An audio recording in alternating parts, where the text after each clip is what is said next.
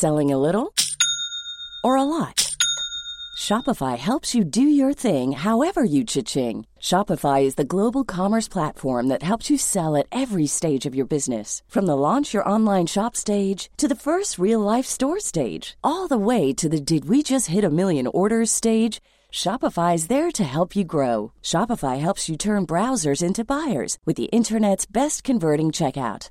36% better on average compared to other leading commerce platforms because businesses that grow grow with Shopify. Get a $1 per month trial period at shopify.com/work. shopify.com/work.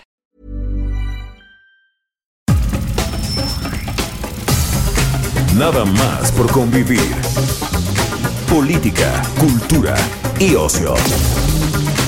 Con Juan Ignacio Zavala y Julio Patán. Aquí iniciamos.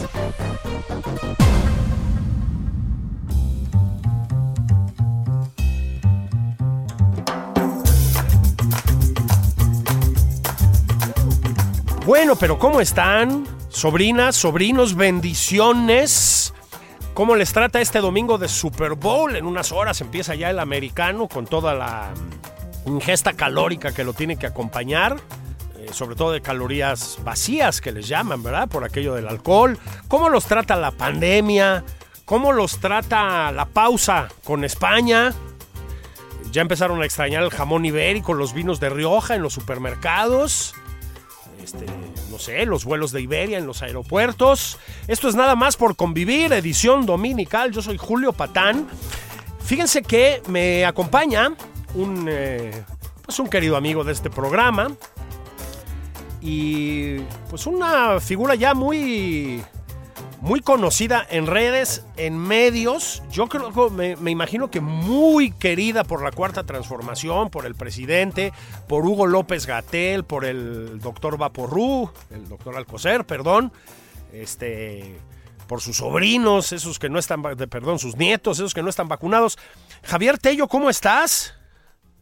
Julio, qué gusto, ¿cómo has estado? Hace, hace rato que no platicábamos, querido Javier, y fíjate que se nos llenó la agenda de asuntos eh, de salud que yo creo que tenemos que ir desentrañando.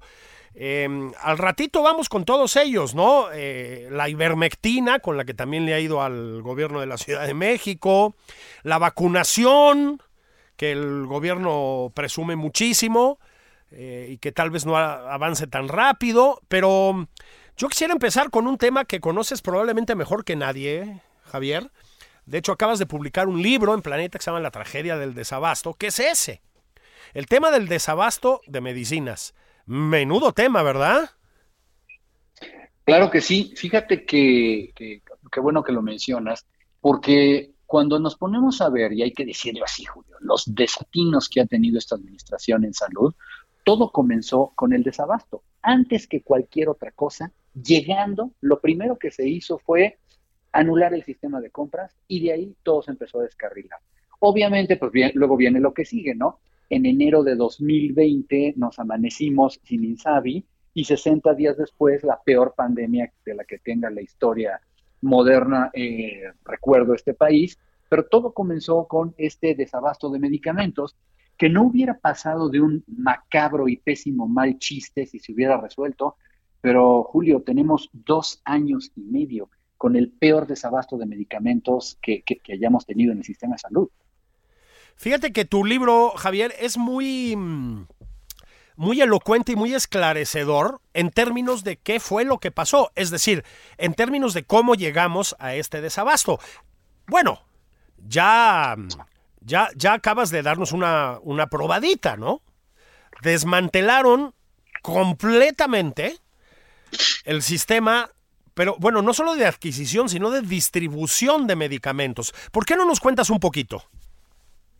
Sí, mira, todo comenzó, todo comenzó antes de que de, de, del inicio de esta administración. Hay que recordar que el entonces candidato López Obrador quería hacer muchas cosas, ¿no? Y, y, y poner este, ¿cómo se llama? Eh, casi uh, eh, unicornios en las calles y que todos viviríamos felices y muchas, muchas cosas maravillosas. Y la pregunta, tú recordarás, de, de, de los periodistas era, oiga, eh, Andrés Manuel, ¿y cómo va a ser eso? ¿de dónde va a sacar dinero si no es subiéndonos una carretonada de impuestos, no? Y seguramente recordarás una cifra mágica de 500 mil millones de pesos o dólares o libras, Así es. no sé, pero mucho, mucho dinero del combate a la corrupción, lo que quiera que eso significara.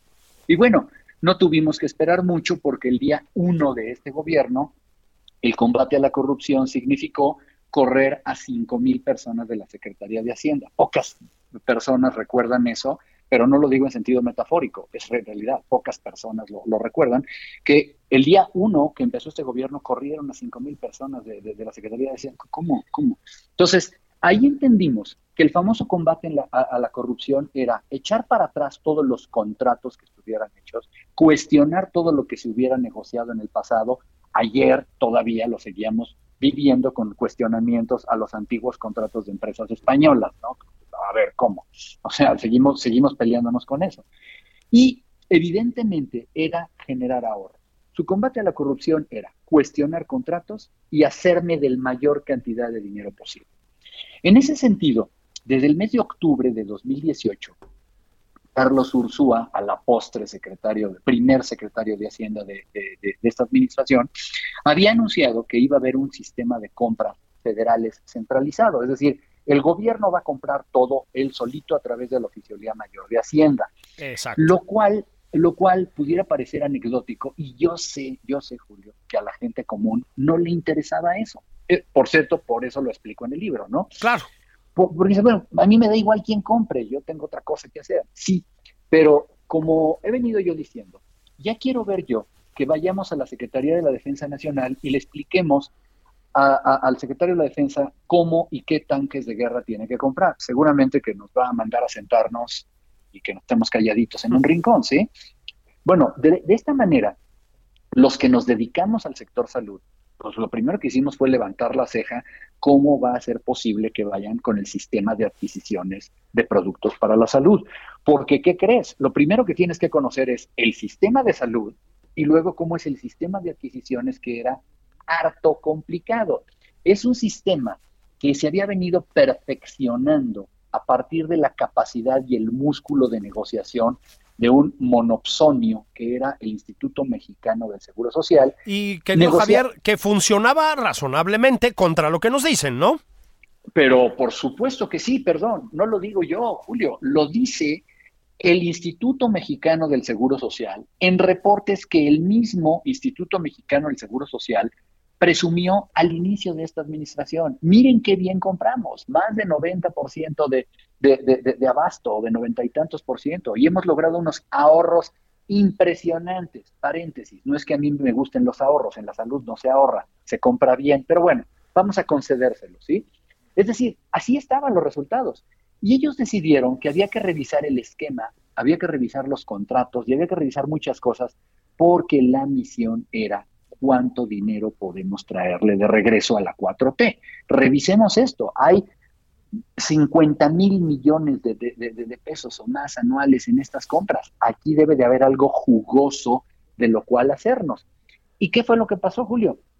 Desmantelaron este sistema y en su lugar pusieron a gente ignorante que no sabía lo que era el sistema de salud, que no conocían cómo se hacían las compras, porque no, no es que lo diga yo con un afán de criticar, no, es la realidad. Fueron aprendiendo en el camino, le preguntaron a cada uno de los actores de qué se trata y fue donde se llevaron a, ellos sorpresas, descubrimientos. Un descubrimiento es que, por ejemplo, solamente por poner un ejemplo, resulta que existen dos tipos de empresa. Uno que se llama farmacéuticas, que fabrican medicinas, y otro que son distribuidores, que son los operadores logísticos que distribuyen.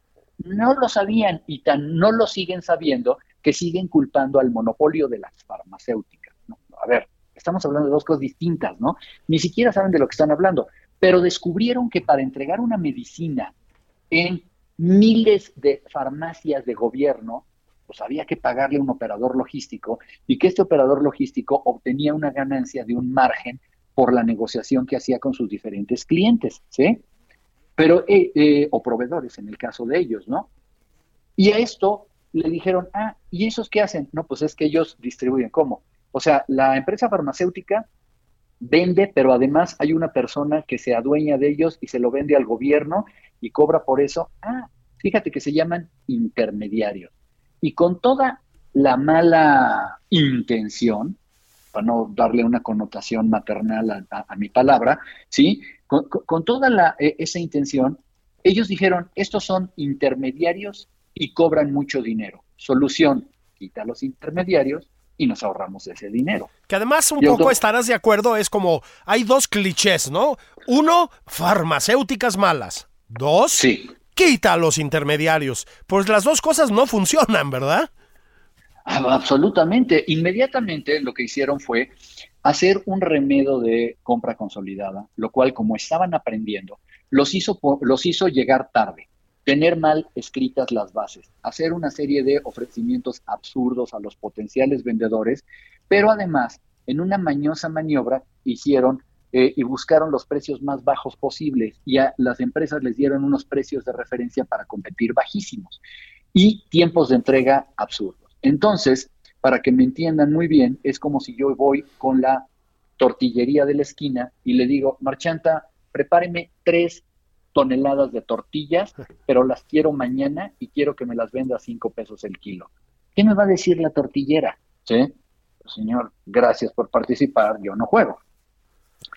Ese yo no juego hizo, Julio, que solamente siete digo, tres de cada diez medicamentos pudieran ser licitados en el segundo semestre de 2019.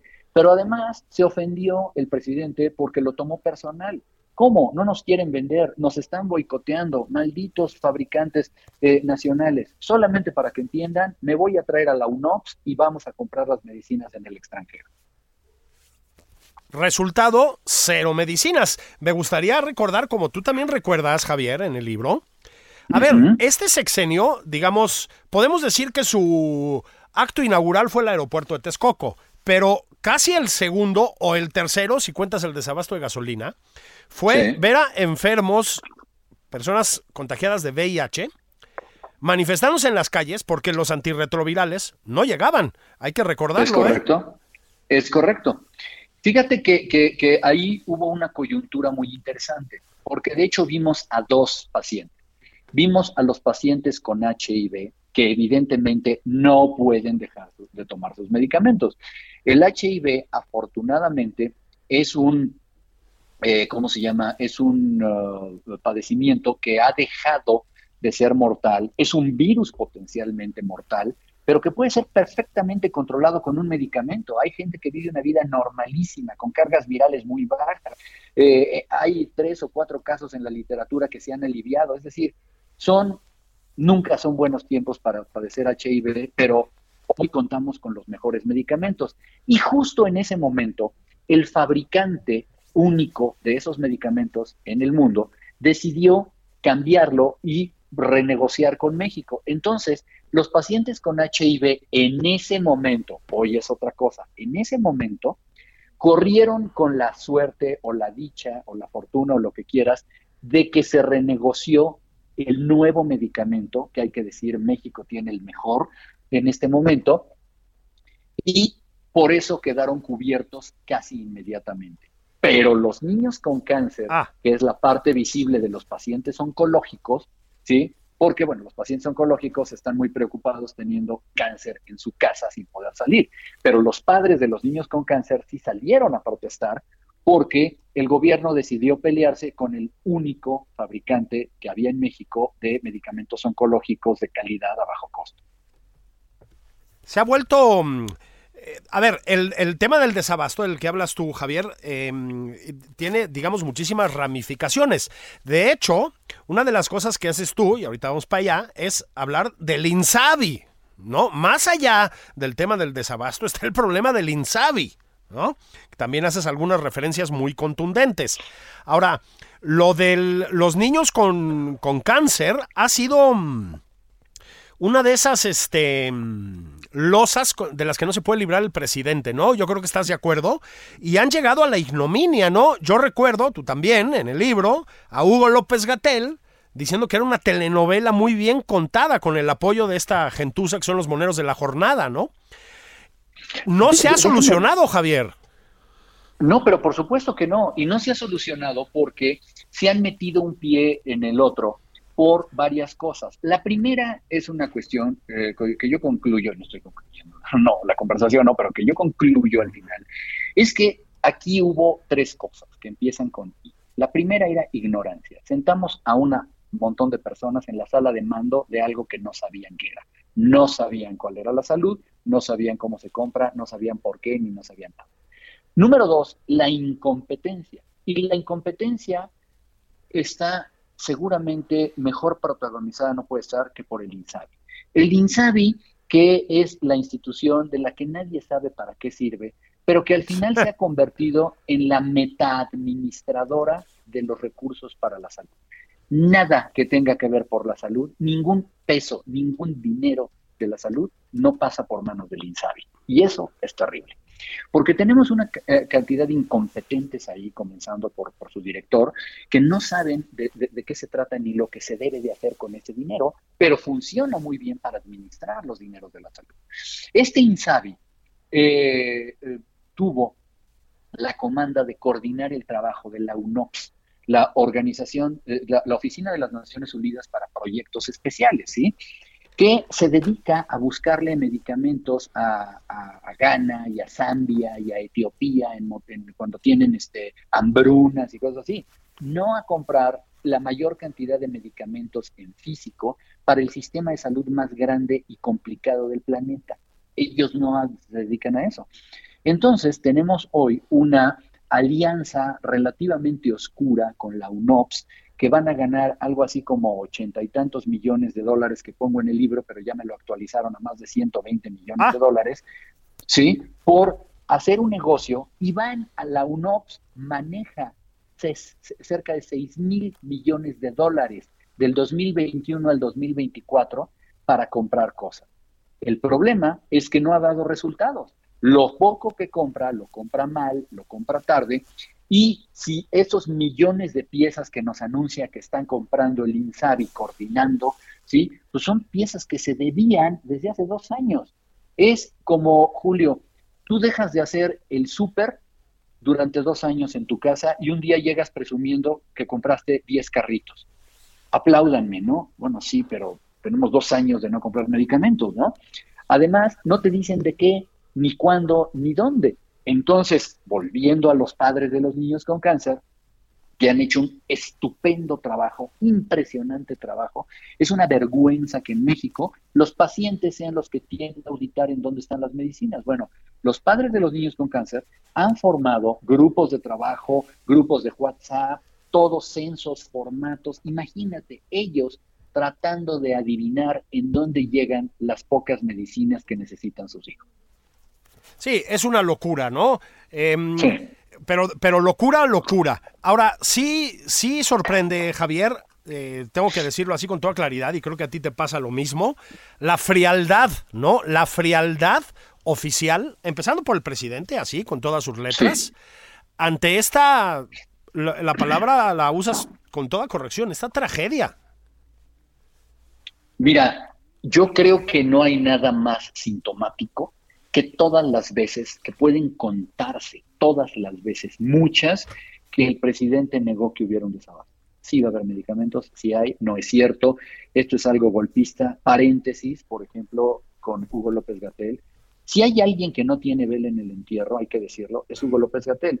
Nada, ninguna decisión de adquisiciones, salvo que él es el jefe de, del jefe de la COFEPRIS, nada pasa por Hugo López Gatel. ¿Qué le hacía envolverse en la bandera y, salir en tres ocasiones con comentarios incendiarios, flamígeros y dolorosos? Sí, yo creo que por eso ganó la, la contraportada del libro, ¿no? O sea, los peores, los peores eh, comentarios, los más hirientes y, menos empáticos vinieron de Hugo López Gatel, que no tenía nada que ver en el problema del desabasto, ¿no? Bueno, volviendo al punto, el presidente reconoce que hay un desabasto por allá el mes de noviembre del año pasado, Julio, ¿sí? Apenas. Así y da un manotazo en la mesa y públicamente reconoce diciendo, eh, señores, estoy harto de que falten medicamentos y que estar escuchando esto. Y en realidad lo que nos quería decir es, estoy harto de escuchar quejas. No es que esté yo harto de que se mueran los niños, no estoy harto de que haya gente sufriendo, porque todos veríamos cómo solucionar. Y mandó a Juan Ferrer y mandó al secretario de salud a ver qué, soluciones daba y, me, y ¿qué crees? Que algunas de estas soluciones implicaban comprar a la antigüita las cosas. ¿En dónde estamos? Estamos en un sistema que la UNOPS no ha acabado de hacer lo que tiene que hacer, pero cada una de las instituciones entonces está comprando por, eh, por su lado y a su modo. El Seguro Social hace sus propias licitaciones para el Seguro Social, seguramente que han de obtener los mejores precios, pero las instituciones están tomando el primer proveedor que se encuentran con precios disímbolos y con absolutamente cero transparencia. Si antes si, la bandera era el combate a la corrupción y por eso nos peleamos con los fabricantes, con los distribuidores, para que esto fuera toda una transparencia virginal, hoy estamos haciendo compras ocultas a proveedores que no conocemos. Te voy a poner un ejemplo nada más de a dónde puede llegar la, estupidez. Cómo eh, no tenían en un hospital de Pemex de Villahermosa a principios de 2019 o finales de 2000, eh, perdón, a finales de 2019 y principios de 2020, les faltaba heparina, un anticoagulante para los pacientes que, estaban con hemodiálisis, pues le compraron entonces al primer proveedor que se les pasó por enfrente, le compraron una cosa que el proveedor dijo que era heparina y que no, que se murieron cerca de 20 personas porque les dio septicemia por una infección que porque era heparina contaminada. No, Julio, no era heparina contaminada, era heparina falsificada. Alguien se vio obligado a comprarle al primer criminal que pasó por enfrente una porquería que mató a 20 personas. Híjole. Híjole, déjame hacer pausa, querido Javier. Seguimos platicando de tu libro y otros asuntos de salud. Estamos en Nada más por convivir en su edición dominical. Y para que ustedes no cometan excesos en la hora del Super Bowl, estamos hablando con un doctor. Ahí venimos.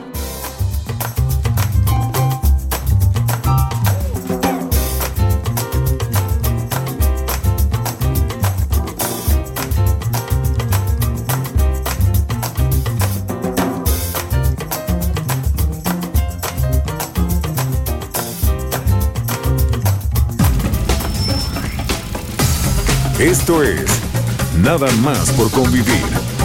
Una plática fuera de estereotipos. Con Juan Ignacio Zavala y Julio Patán.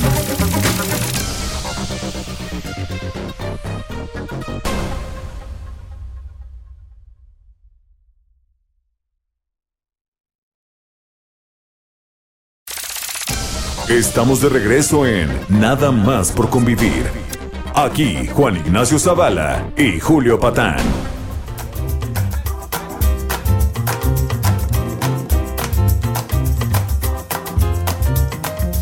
Bueno, niñas y niños, sobrinas, sobrinos, bendiciones.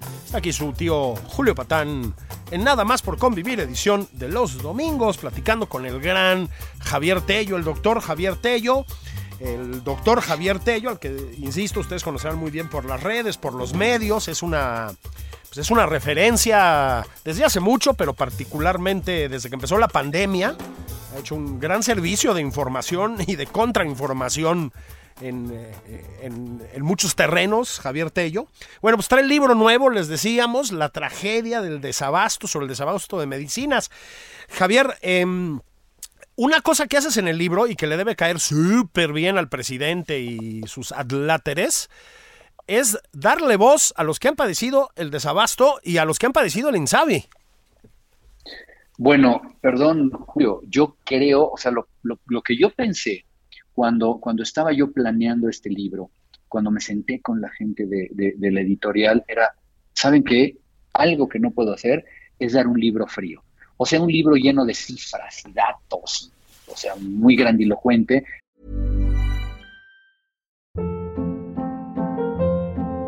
Hold up. What was that? Boring. No flavor. That was as bad as those leftovers you ate all week. Kiki Palmer here, and it's time to say hello to something fresh and guilt-free. Hello Fresh. Jazz up dinner with pecan-crusted chicken or garlic butter shrimp scampi. Now that's music to my mouth. Hello Fresh. Let's get this dinner party started. Discover all the delicious possibilities at HelloFresh.com.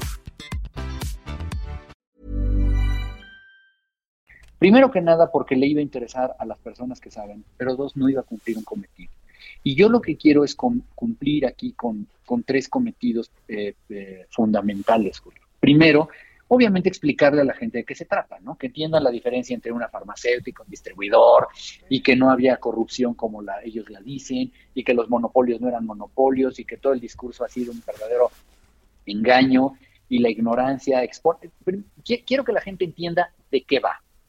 Pero yo buscaba también darle voz a los pacientes como segundo punto. Porque lo que no es posible es que ellos estén ajenos. Y lo que vamos a leer aquí en este libro son historias humanas ¿sí? Que como, como eh, este, seguramente ya, ya habrás leído algunas de ellas, nos hablan de una realidad, de gente de carne y, eh, carne y hueso. Y sabes que es satisfactorio, no que me dé gusto, no te puede dar gusto este libro, no te pueden, no te pueden dar gusto estas historias, pero, pero si algo me ha llenado satisfacción, es gente que se está identificando con alguna de estas historias humanas.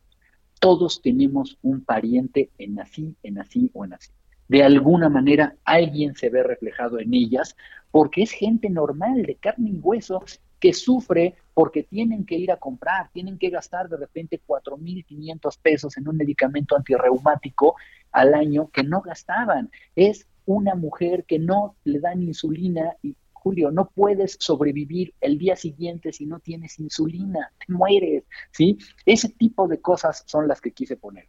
Pero como tercer punto también, porque yo lo tomo personal, le quise dar voz a los profesionales de la salud, a los médicos, a las enfermeras, a los enfermeros, a toda la gente que hoy en día también está sufriendo. Imagínate que tienes que ayudar a una persona, salvarle la vida a un paciente, decirle que va a ir mejor con su tratamiento, pero no hay el tratamiento, Julio.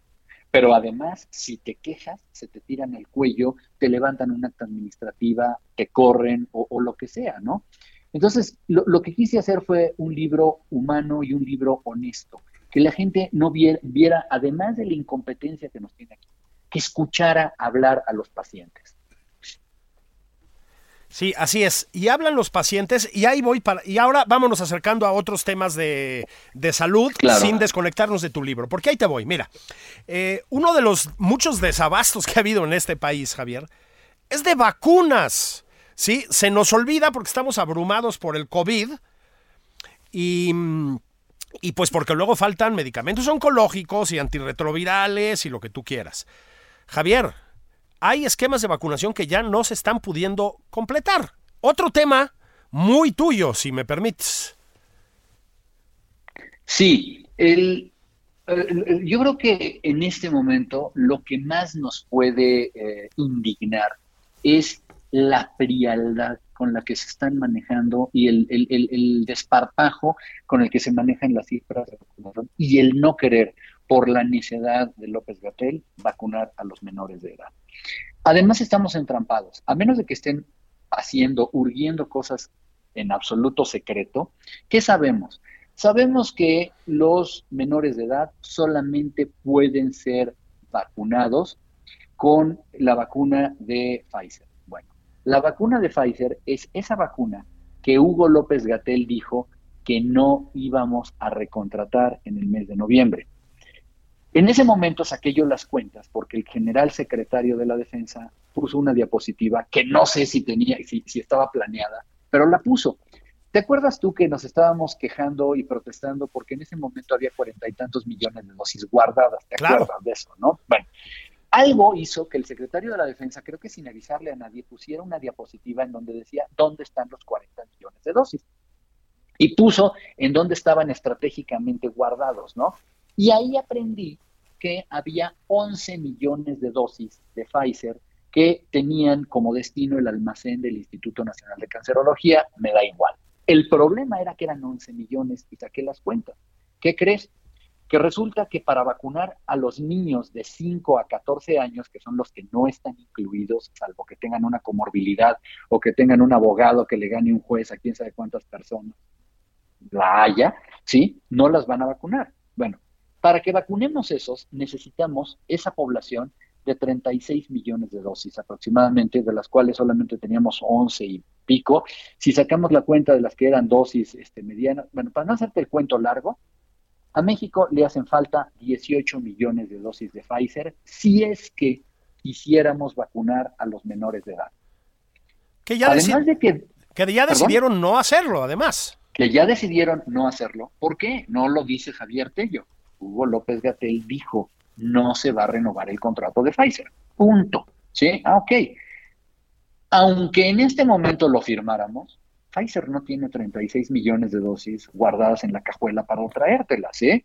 Tú recordarás cómo iban llegando las dosis de Pfizer, que llegaban más o menos como un millón y medio al mes. Si me faltan 18 millones, me falta o me faltaban en noviembre 18 millones, y hoy yo pudiera obligar a Pfizer a mandármelas, me va a mandar millón y medio mensual. Es decir, en todo lo que queda del año no voy a lograr vacunar a los niños. Eso es imperdonable.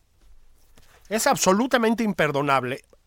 Estamos hablando de las vacunas de COVID, querido Javier. Luego están las de sarampión que tampoco aparecían y algunas otras más, ¿eh? Bueno, eso cae entonces ya en el desabasto general. El desabasto, eh, eh, ahí lo que no podemos saber, porque no lo podemos saber, nos faltan datos, y aquí esta es una falta gravísima, ¿sí? No sabemos el estado actual del Programa Nacional de Vacunación. No hay manera de que los padres de familia aseguren que en el centro de salud más cercano hay vacunas que a veces llegan, a veces no. Como una de las primeras cosas que hizo también este nuevo gobierno fue acabar con todo lo neoliberal, terrible, calderoniano y todo lo que quieras ponerle de adjetivos, quitaron las semanas nacionales de vacunación o que luego se convirtieron en semanas nacionales de salud. Entonces tú recordarás esos periodos en donde si no habías llevado a tus niños al centro de salud a vacunar, por lo menos sabías que había una, una semana donde ibas a encontrar puestos de vacunación en cualquier estación del metro, en cualquier esquina, en cualquier centro comercial, en donde fuera, ¿sí? Tú recordarás hace en los buenos tiempos neoliberales que se decía todos los niños, todas las vacunas. Claro.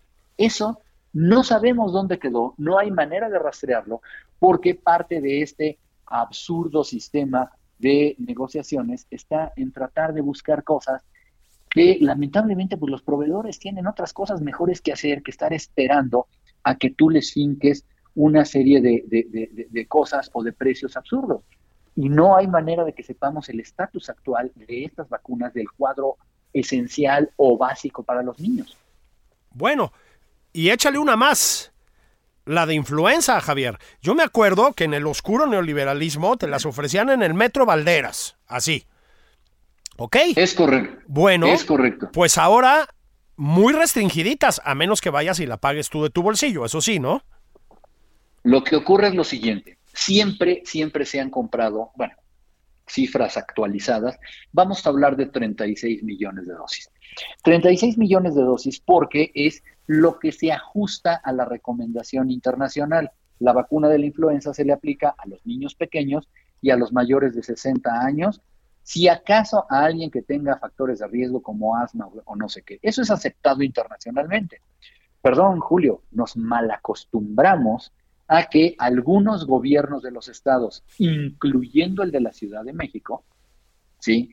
que tú recordarás que los gobiernos anteriores de la Ciudad de México, emanados de la izquierda, hoy son los enemigos de la nueva izquierda que gobierna la Ciudad de México desde los últimos decenios que la izquierda ha gobernado a la Ciudad de México. Bueno, no entendí nada, pero ese gobierno de izquierda que ahora es enemigo compraba, en el caso de la Ciudad de México, o lo hacía Nuevo León, o lo hacía Jalisco, ellos compraban de su dinero más vacunas, de tal manera que sí, las vacunas de la federación, las 36 millones de vacunas, estaban y se les daban a los niños y a los adultos mayores, y el resto tú lo podías obtener porque tu sistema de salud estatal las había comprado.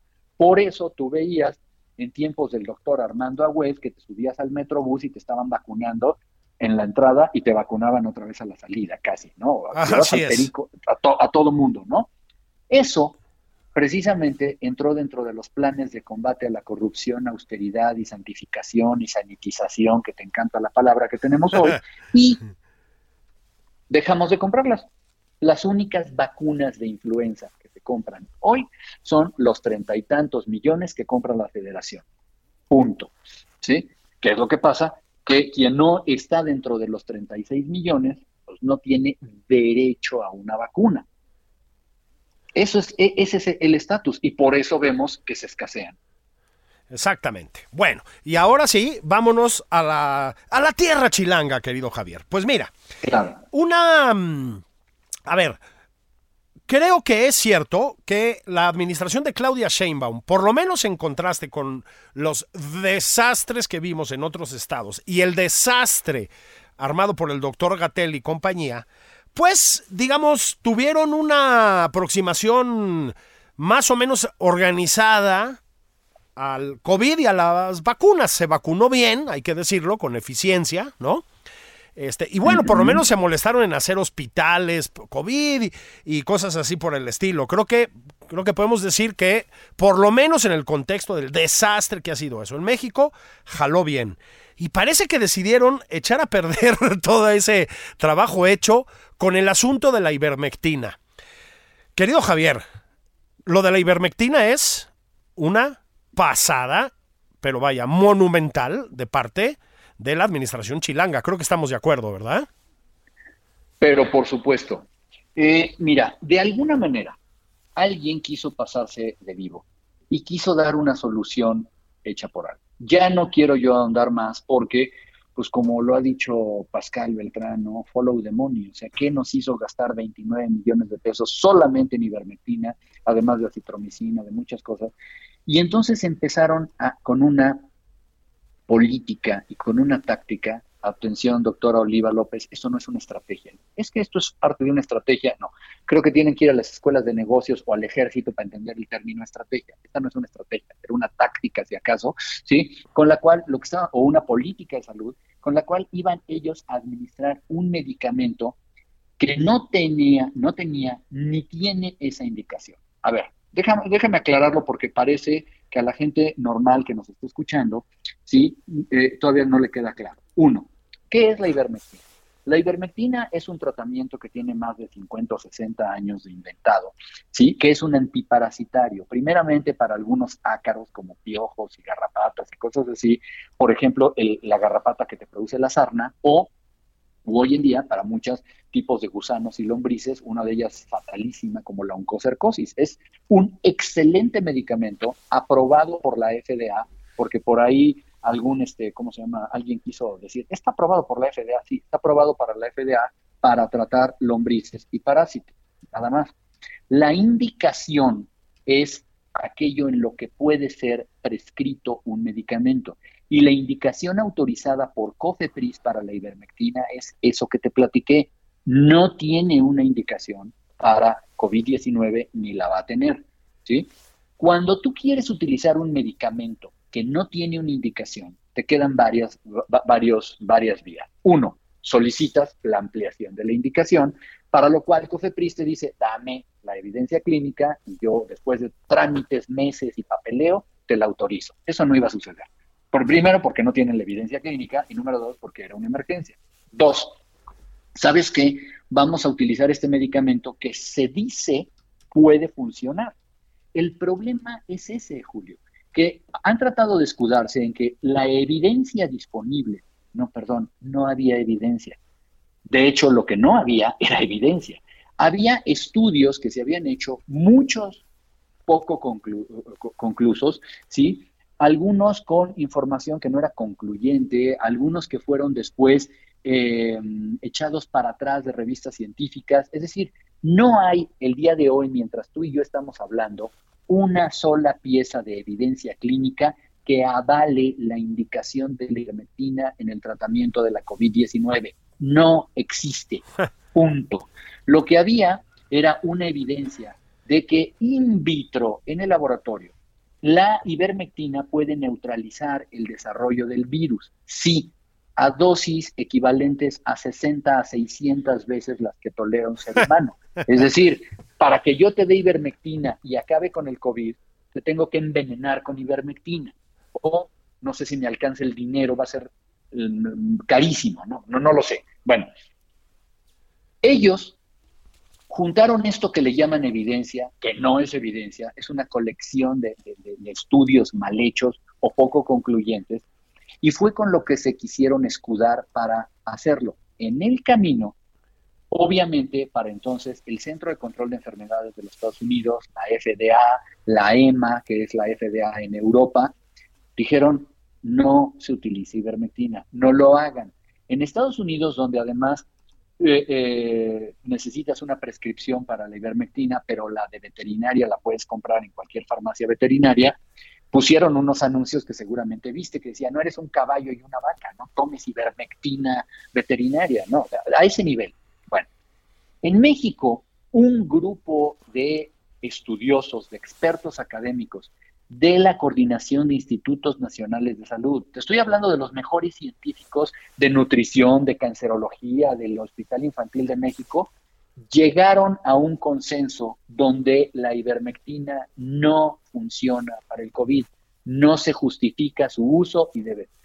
Lo que hicieron en la Ciudad de México y en el Instituto Mexicano del Seguro Social fue ignorar todo eso e irse exclusivamente con la opinión de un médico argentino, ¿sí?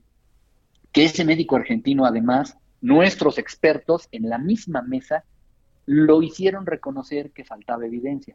Eso no importó y se fueron, como dije yo, por la libre. Y se fueron por la libre por el afán solamente de estar entregando este medicamento. Bueno, es la fecha que hoy la necedad es enorme, ¿sí? Siguen justificándolo. La misma doctora Oliva López le dijo a Pascal Beltrán en una entrevista, yo la utilizaría si el paciente fuera el indicado. Bueno, no sé qué paciente puede ser el indicado porque no hay una indicación médica. Eso es antimédico. Pero además viene lo mejor, eh, Julio. Si yo te voy a dar un medicamento para algo que no, que no tiene indicación, te aviso. Si a ti te sale urticaria y yo te quiero dar aspirina para la urticaria que no tiene indicación, te aviso, oye, ¿sabes qué, Julio? Hay un medicamento que dicen que funciona para eso. No está probado. ¿Quieres que te la dé? Y tú me tienes que decir, oye, pues sabes que no, o sí, ¿no? Y por eso se firma un consentimiento informado. El paciente, Julio Patán, fue informado que le vamos a administrar un medicamento que no está indicado, pero que a lo mejor pega, ¿no? Nada de eso se hizo. Entonces, hay un comportamiento anticientífico y hay un comportamiento antiético. Claro. Para tratar de justificarlo, se inventaron el famosísimo paper que estaba hecho con las patas y que fueron a poner en un portal de artículos en vías de aprobación de uso sociológico. Cuando los editores voltearon a ver tantas quejas y analizaron esto, dijeron, líbrenos Dios, qué despropósito de cosa. Es peor que haber invitado al tío borracho a la boda. sáquenlo de aquí, sáquenlo de aquí. Esto, esto no, no, debe de describirse. Y, es muy curioso porque además le pusieron lo que cibernéticamente se conoce como una lápida. O sea, pusieron una lápida cibernética para que no deje rastros en los buscadores, para que nadie lo encuentre nunca. Imagínate, ¿no? Porque se puso además a alimentar eh, cualquier cantidad de cuentas y blogs y sitios y tal, eh, de anti-vaxxers y de, pues de, toda la periferia lunática, ¿no? Es correcto, es correcto. Entonces dijeron, ¿sabes qué? Y, el famoso paper este, bueno, pues los argumentos del editor o administrador de este sitio son contundentes. Número uno, estamos promoviendo el uso de un medicamento que no se utiliza. Eso está mal, es antiético y anticientífico. Número dos, pues toda la metodología podemos discutirla años enteros. Es curioso que la misma doctora Oliva López diga que es cuestionable la metodología cuando ella es coautora del estudio, imagínate, la, manera de decirse. ¿sí? Y, eh, eh, y número tres, pues no tiene nada que hacer aquí. Este portal no es para esto. Esto tiene que ir a una revista médica seria. C. Quiero ver si en el New England Journal of Medicine, en JAMA, en el British eh, Journal of Medicine, le dan cabida a semejante cosa, ¿no? Definitivamente no. Y esto nos lleva a una pregunta un poco más allá todavía, ¿no?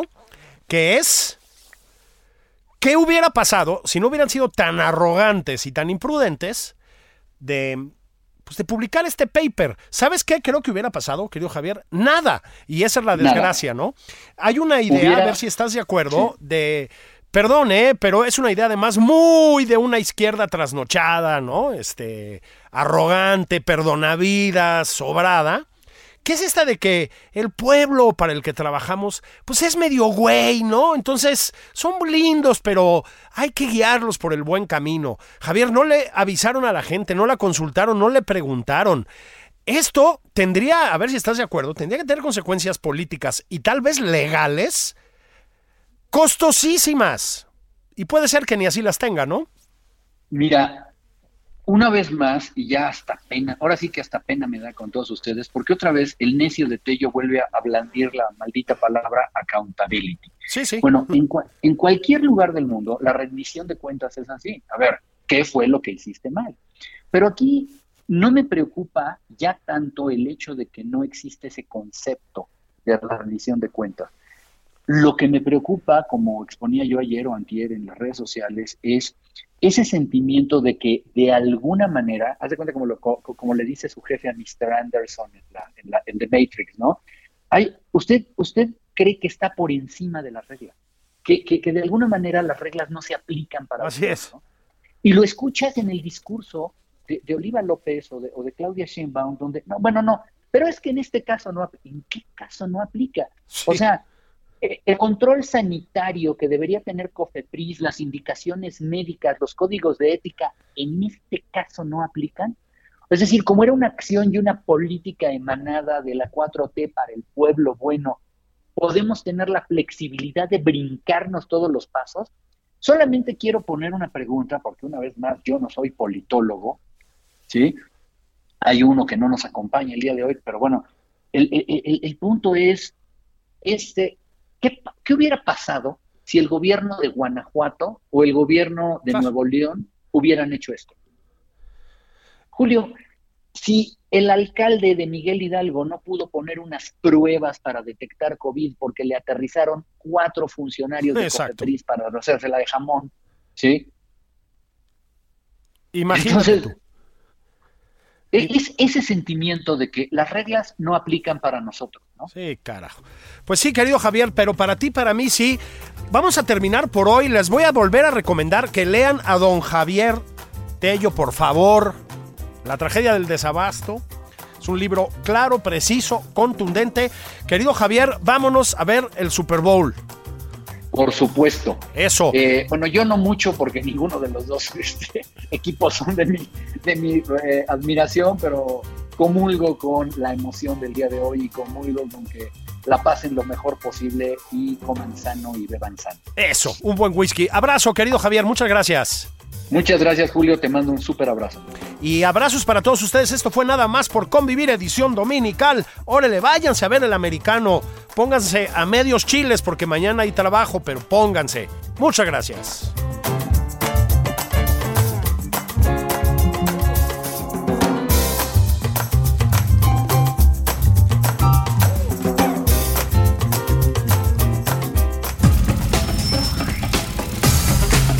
Esto fue Nada más por convivir. El espacio con política, cultura y ocio con Juan Ignacio Zavala y Julio Patán.